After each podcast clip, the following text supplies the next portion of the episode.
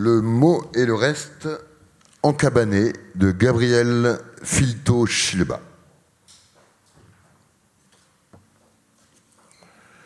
J'oublie un moment la politesse de la jeune fille rangée, les règles de bienséance et de civilité.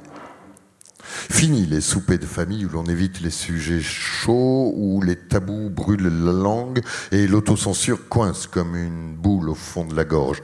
Crachat retenu, chakra bloqué, statu quo avalé.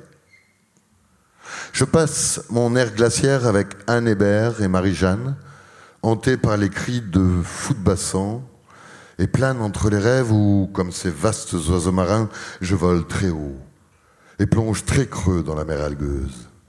Et je m'emboucane dans la cabane comme prisonnière de l'hiver ou prise en mer sans terre en vue.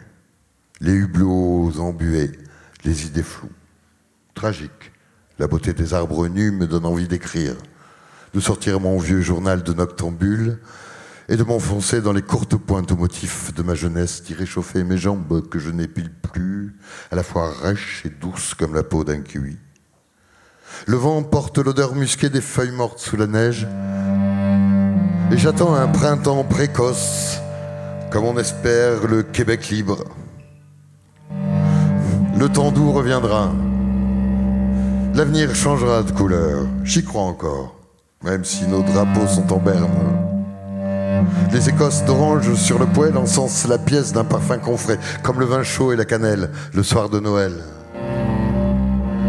ces souvenirs d'avant la croisée des chemins où j'ai tourné le dos à tout ce qu'il y avait de certain pour foncer là, où il y a plus de coyotes que de faux amis. La mémoire se cultive, se cultive comme une terre. Il faut y mettre le feu parfois. Brûler les mauvaises herbes jusqu'à la racine. Y planter un champ de roses imaginaire à la place.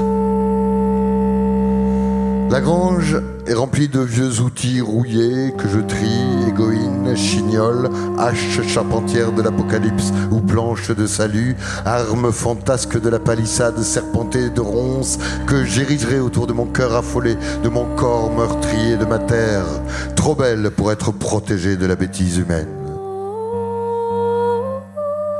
Les pionnières errent seules dans la foule, leur regard transcende l'espace.